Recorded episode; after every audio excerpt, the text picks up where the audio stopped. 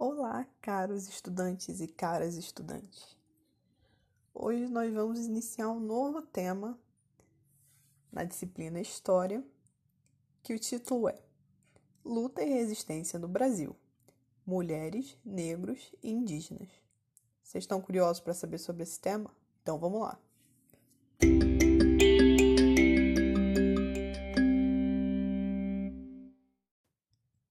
Eu quero começar esse mini podcast com vocês com uma frase de um livro chamado Vozes Negras, das autoras Isa Souza e Pétala Souza, em que elas falam: Não há caminho que integre todos no futuro enquanto não forem igualmente considerados no presente.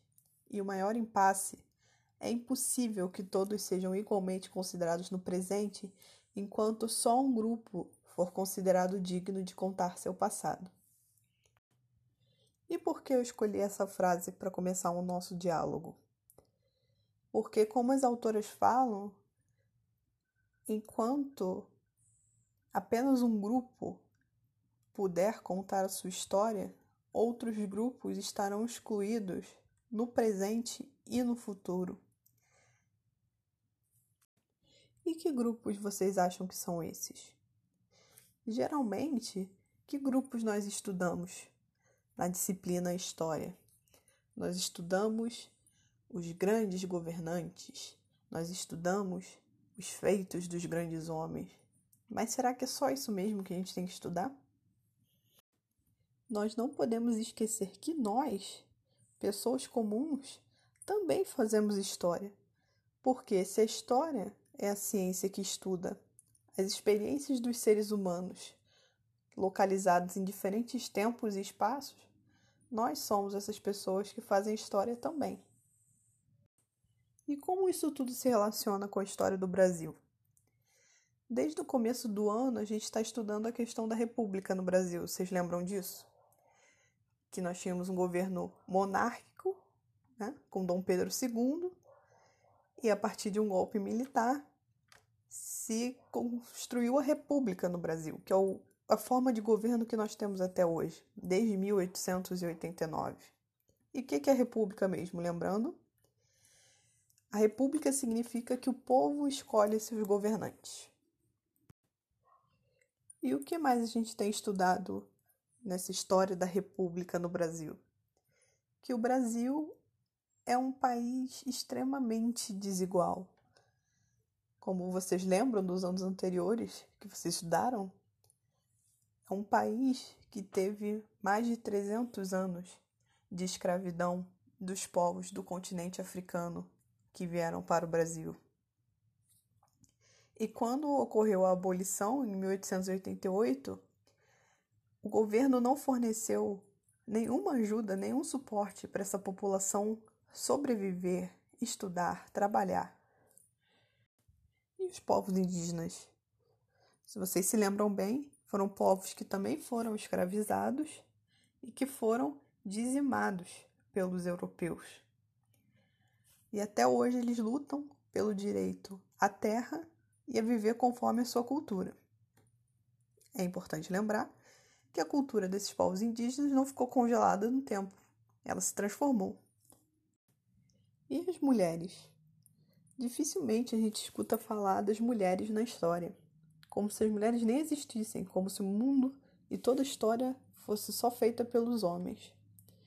E não sei se vocês lembram que a gente estava estudando a Constituição de 1934, do governo constitucional de Vargas, e foi nesse momento na história do Brasil que as mulheres puderam ter direito ao voto.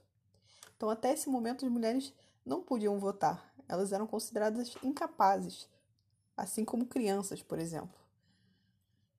Onde estavam as mulheres na história do Brasil? Vamos descobrir?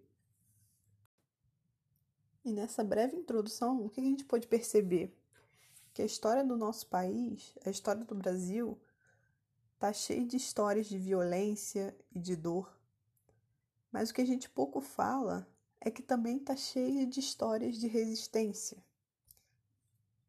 E por que disso? Porque os africanos escravizados não aceitaram passivamente ser escravizados, os indígenas não aceitaram passivamente ser dizimados, e as mulheres não aceitaram passivamente ser ignoradas. Lembrando que nós já estudamos algumas histórias de resistência esse ano. Vocês lembram? Nós estudamos movimentos rurais e movimentos urbanos. Os movimentos rurais, o contestado e canudos, que eram pessoas do sertão tentando viver do seu próprio jeito e se rebelando contra o governo central, e os movimentos urbanos, como a revolta da vacina e a revolta da chibata, que queriam coisas diferentes. Por exemplo, a revolta da chibata, em que marinheiros, principalmente negros, estavam lutando contra os castigos físicos na marinha e contra os baixos salários que eles recebiam em comparação com outros marinheiros. E nessas próximas semanas, nós vamos conhecer um pouco mais das histórias de resistência desses grupos na história do Brasil, principalmente nesse período da República, começando em 1889 e até o período que a gente está estudando, década de 50, com o fim da chamada Era Vargas. E para começar a contar um pouquinho dessa história, logo que acabar esse áudio, eu vou pedir para vocês assistirem o vídeo que eu coloquei, que é o samba enredo da Escola de Samba Mangueira do ano passado, 2019, que fala bastante sobre essa questão. E o nome desse samba enredo é História para Ninar Gente Grande. E é sempre bom lembrar que a Mangueira foi campeão com esse samba enredo. Ou seja, para começar a falar dessa história, eu quero começar falando do presente, do nosso momento atual e como a gente está enxergando essas questões.